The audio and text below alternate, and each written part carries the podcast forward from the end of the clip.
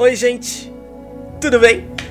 Eu sou o Guto, espero que vocês estejam maravilhosamente bem e muito obrigado por me dar a oportunidade de mostrar para você esse conteúdo em forma de podcast.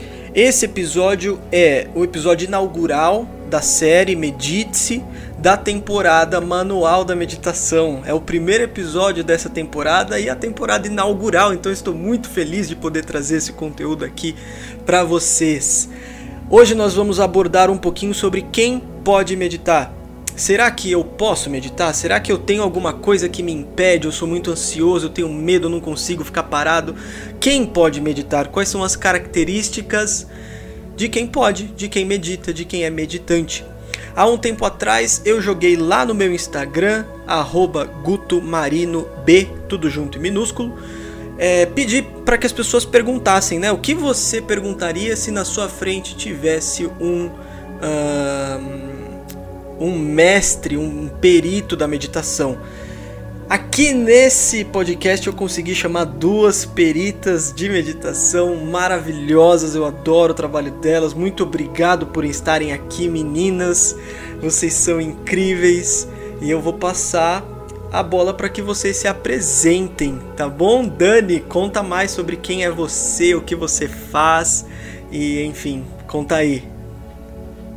Obrigada, querido. Eu sou a Dani Bellini, medito desde a barriguinha da mamãe, pode ser?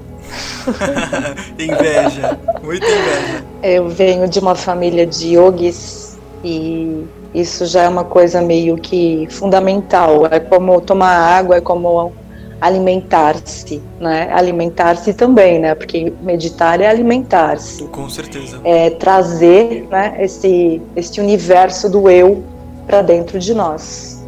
Eu sou proprietária do Anandama Yoga, que se dedica aos ensinamentos de uma yogini chamada Anandamaima, e eu passo em frente tanto os ensinamentos dela quanto os ensinamentos do yoga em si, né? Porque yoga é meditação, então estamos em casa.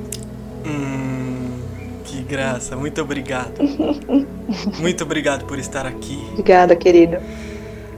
Uh, há um tempo atrás eu também conheci a Amandinha. Foi o nosso primeiro encontro foi no templo budista aqui da minha cidade, em São Caetano. Amandinha, seja bem-vinda. Por favor, se apresente.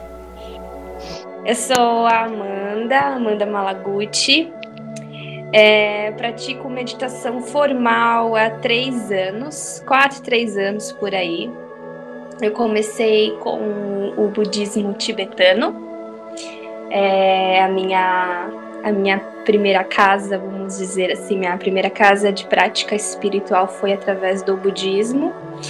No entanto, desde muito nova, adolescente, assim, eu já tinha muitas tendências à prática meditativa, mesmo sem saber o que eu estava fazendo, né? Eu lembro que eu lembro de uma vez que eu fui na casa dos meus avós e aí sentei assim no sol e fiquei lá respirando, imaginando algumas coisas, e depois voltava a prestar atenção na respiração, isso bem novinha. Aí eu lembro que meu avô passou assim, olhou para mim e falou: é, O que você tá fazendo, menina? Tá meditando? Aí eu olhei assim pra ele e falei assim: É, acho que é, não sei a palavra, mas deve ser isso aí. né? enfim. Um, sou pedagoga, me formei em pedagogia e também sou terapeuta holística, tenho alguns estudos aí na área holística contemplativa e atualmente trabalho na junção desses dois mundos, da pedagogia com as questões do estudo da mente para professores. Então é isso.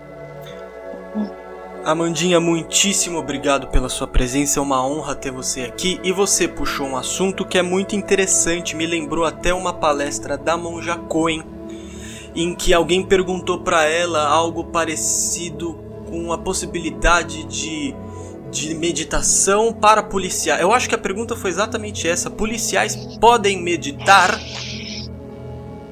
Quer dizer, a pessoa tem uma, uma, assim, depende da profissão, existe alguma coisa que eu faça que é mais provável ou não. Essa, essa Pode é meditar é ótimo, né? né? Exato, exato. Pode Não, policial pode.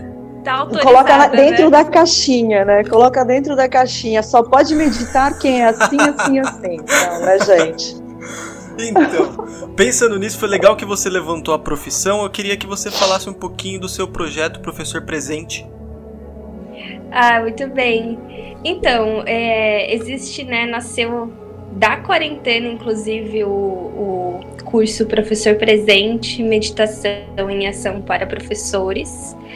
Ah, justamente porque é, ele já, assim, eu já tinha uma experiência, né, de sala de aula comum, chão de fábrica ali com as crianças, o dia a dia e com as professoras também. E, assim, para quem trabalha com na escola, seja na educação infantil ou no fundamental, é, todo mundo sabe que é uma rotina muito estressante, assim, até para quem é praticante, no meu caso, é realmente pesado, assim, é um desgaste emocional e mental muito grande. E eu já me perguntava, ficava, nossa, eu que já eu que sou jovem, é, eu que medito, tenho um, um, autocuidado, né? Já me sinto esgotada. Imagina para quem não tem essa prática, para quem não tem essa ferramenta, o quanto é uma tortura praticamente, né? Porque a pessoa não, a professor na faculdade nós somos educados e formados para, é, no mínimo, mediar o conhecimento com o aluno. Só que a mediação de conhecimento, ela não nasce, ela não, ela não brota do nada, ela brota da relação com o humano. Então, como que o professor pode ser mediador de conhecimento com o aluno quando nem ele mesmo se autoconhece como indivíduo? Nem ele Exatamente. conhece a sua mente. Exatamente. E aí a gente acaba caindo nos padrões de irri- irritabilidade, de desgaste emocional. Ah, muitas vezes os, os professores, né, eles têm uma paciência curta Nossa, a gente se desgasta É. junto com o aluno. e, e assim, analisar, né, por que que com um aluno eu tenho uma paciência curta, com outro aluno eu sou mais tolerante, sabe? Começar a se questionar essas coisas, assim. Uhum. E, e o professor presente, então, ele é um curso onde eu pego todo a, toda a minha trajetória como professora e meditadora, onde eu comecei a fazer algumas práticas comigo, enquanto professora na sala de aula mesmo, e com algumas crianças, com um jogo lúdico, em cena com elas, mas é, usando da atenção plena. E com as minhas pesquisas acadêmicas da educação transpessoal, ou educação holística, como algumas pessoas conhecem, que é fundamentada pelo um dos grandes psicólogos, Stanislav Grof. E, enfim, eu misturo a prática com a teoria para comprovar que isso é possível e que professores que meditam são muito mais felizes e mais conscientes e têm uma qualidade de vida melhor. Faz sentido. Né? Então não basta a gente fazer vários cursos de aprendizagem, aprendizagem criativa, aprendizagem disso, isso, aquilo, outro, quando nem o professor consegue sentar o seu bumbum na cadeira e respirar por cinco minutos do É seu verdade. dia. Nossa, né? é Então, verdade. O conhecimento ele parte de nós mesmos, do próprio adulto. Então é isso, o curso ele faz essa trajetória de práticas acolhendo os adultos nas próprias potencialidades. Maravilhoso, maravilhoso. É bom saber que isso também se aplica na área de, de policiais, como a gente já defendeu aqui. Vamos falar um pouco mais sobre isso. E também os professores. Eu queria começar um pouquinho lendo uma partezinha do livro do Osho, chama O Livro Completo da Meditação. Eu vou deixar o link para ele, para quem estiver assistindo, pode checar aqui nos comentários. Livro 1, Osho, o livro completo da meditação. E ele começa esse livro falando exatamente o seguinte: Meditação é observação. O que você observa é irrelevante. Pode ser árvores, um rio, as nuvens ou crianças brincando. Meditação é observar. O que você observa não é importante, o objeto não é importante, mas a qualidade da sua observação, a qualidade de estar consciente e alerta. Isso é meditação. Meditação significa consciência.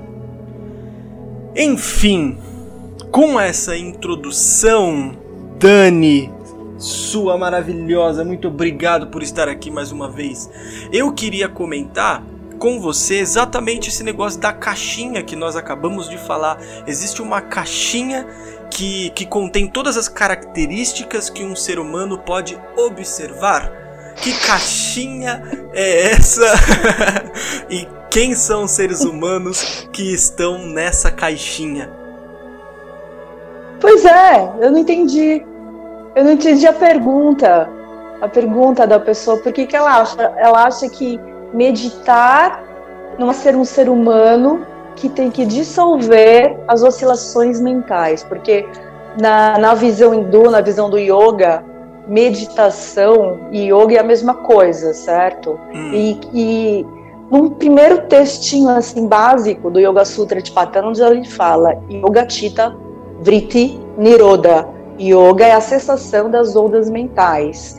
Yoga é você matar aqueles macaquinhos que te retiram do, do estado contemplativo, porque a visão da gente de meditação é aquela coisa meio ai, sentar e ficar parado, e aí o que, que vai acontecer Isso. com o é, ser humano? É monótono, fácil de distrair. Preciso pagar conta, tá tocando a buzina, ai, meu Deus do céu, a música, qualquer coisa vai te irritar e vai te tirar do prumo, né? Então por que, que a gente fala que é Yoga Chitta Vritti Niroda?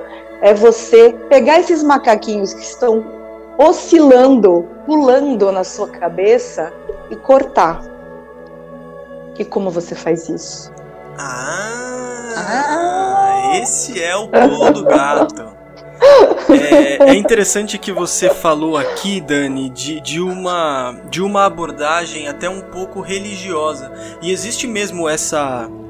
essa talvez essa confusão né, das pessoas acreditarem. Eu lembro que isso tinha muito no meu comecinho, assim, é, de acreditar que a meditação está necessariamente ligada com um processo religioso, né? Que ela é muito comum naquelas religiões mais orientais, Isso, né? Isso, exatamente. O meu irmão me mostrou um, um conteúdo, era um, um, cristão, eu não sei qual, assim, qual que é a, a religião exata, mas ele falou sobre meditação. Assim, ah, meditação é como se você subisse num balão e visse seus pensamentos de longe.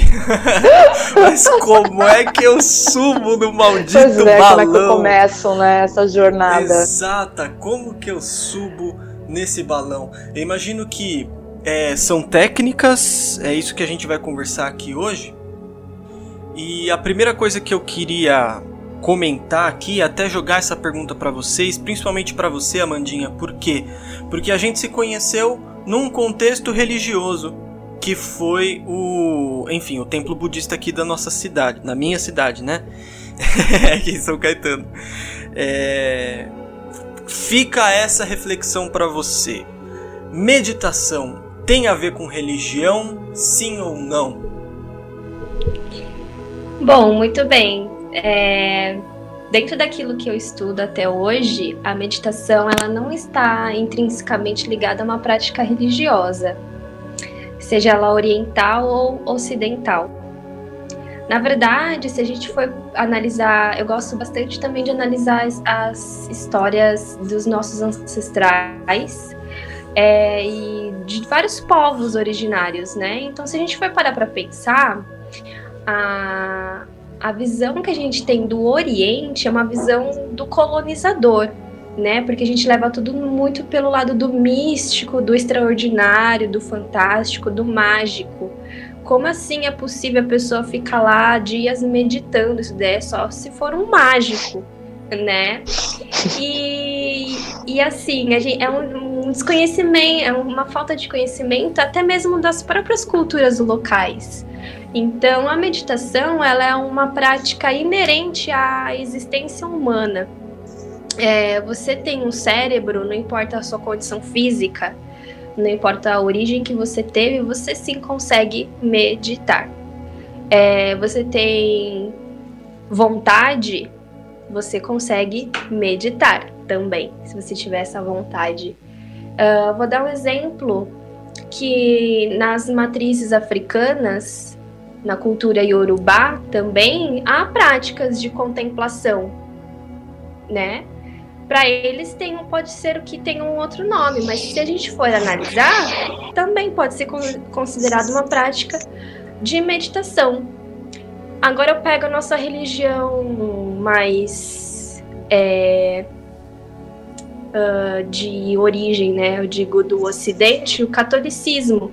O que, que são as orações? O que, que é você ficar lá rezando terço, uma hora, duas Exato. horas rezando terço, a sua mente você vai entrar num estado alterado de consciência, que é um estado onde você vai subir nesse balão e ver as ondas. Só né? que você está é. usando uma ferramenta que se diz é, religiosa, católica, mas é, se a gente for analisar cruamente, é uma meditação. É como um né? mantra. Né?